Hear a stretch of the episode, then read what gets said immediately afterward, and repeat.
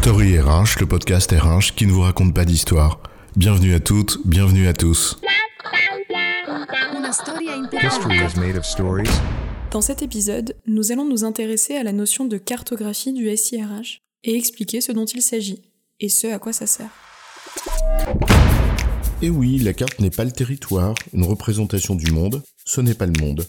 Le réel nous échappe encore une fois et pourtant il faut bien se le représenter pour avancer ou pour agir. C'est bien la finalité d'une cartographie que de réaliser une représentation graphique de ce qu'on observe. Quand on prend la route pour voyager par exemple, on voit bien ce que c'est.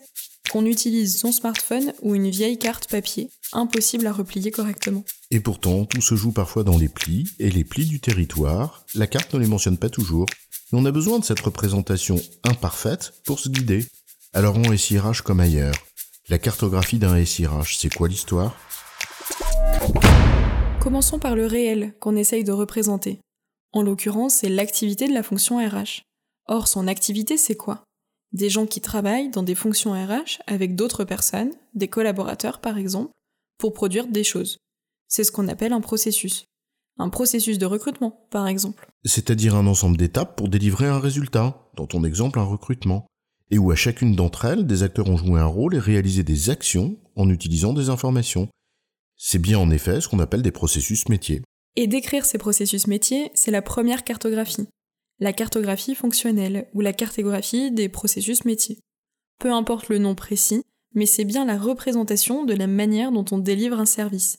Et on voit bien ici que cette cartographie fonctionnelle peut avoir différents niveaux de détail. Mais quel que soit ce niveau de détail, cette cartographie fonctionnelle sera une représentation de ce qui se passe. Par exemple, dans ton processus de recrutement que tu prenais en exemple, ça décrira un truc du genre, le manager exprime un besoin de recrutement, puis la RH propose un profil de poste, etc., jusqu'à ce que, in fine, à la fin, au miracle, après une très longue série d'étapes, le besoin du manager soit satisfait ou pas. On voit déjà ici toutes les subtilités qui peuvent émerger. Les limites de la carte, Genre, on fait quoi des étapes du processus qui concernent le budget et le cas échéant des acteurs du contrôle de gestion mais aussi, comme tu le disais, le niveau de détail dans la description des processus. Toujours est-il que cette cartographie de processus métier ou cartographie fonctionnelle, c'est bien la première étape. Décrire ce qu'on fait de façon schématique.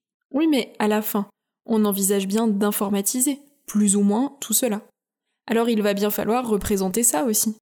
Et là, on en arrive à une cartographie applicative, c'est-à-dire toutes ces étapes qu'on a décrites dans la cartographie fonctionnelle. Ça passe par où? Est-ce qu'on les fait à la mimine? Est-ce que c'est sur un fichier Excel que Paul envoie à Nicole par email? Ou est-ce que c'est dans un logiciel de recrutement à part, pas vraiment connecté au SIRH Ou est-ce que c'est fait dans un best of breed ou dans le module RH d'un ERP Bref, on regarde les flux d'informations, par où ils passent et les outils qui les traitent. On peut ici d'ailleurs assez facilement résumer les choses parce qu'au fond, c'est ce qui se passe dans la pratique. 1.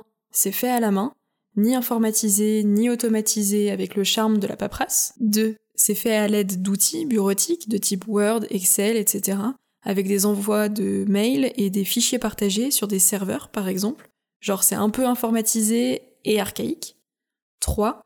Ou enfin, c'est vraiment informatisé à l'aide d'une application informatique plus ou moins intégrée au SIRH. Et cette cartographie applicative, qui représente la manière dont les processus fonctionnels sont appliqués, indique en quelque sorte la manière et le degré dont les processus fonctionnels sont informatisés, automatisés, et avec quoi. Et la superposition des deux, la comparaison en résumé entre d'un côté la cartographie des processus métiers et de l'autre la cartographie applicative, c'est-à-dire la manière dont ils sont traités, nous donne une sorte de taux d'informatisation, une sorte de coefficient d'occupation des sols pour garder une image topographique.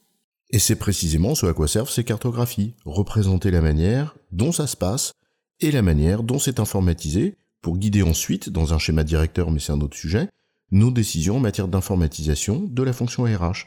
C'est ce qu'on appelle, toujours avec cette analogie de la géographie, l'urbanisation du SIRH. À la manière des cartes géographiques, la cartographie fonctionnelle représente la carte du territoire, et la cartographie applicative, la carte des routes et des villes.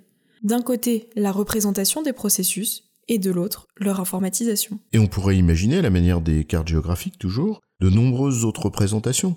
Si on a aussi par exemple la carte des points d'intérêt quand on voyage, ou la carte topographique des reliefs, eh bien dans le SIRH, on peut aussi avoir une cartographie, par exemple, de l'infrastructure technique et matérielle sur laquelle s'appuie cette cartographie applicative. Par exemple, est-ce que c'est sur des serveurs hébergés et exploités en interne, ou bien des applications en mode SaaS hébergées dans le cloud?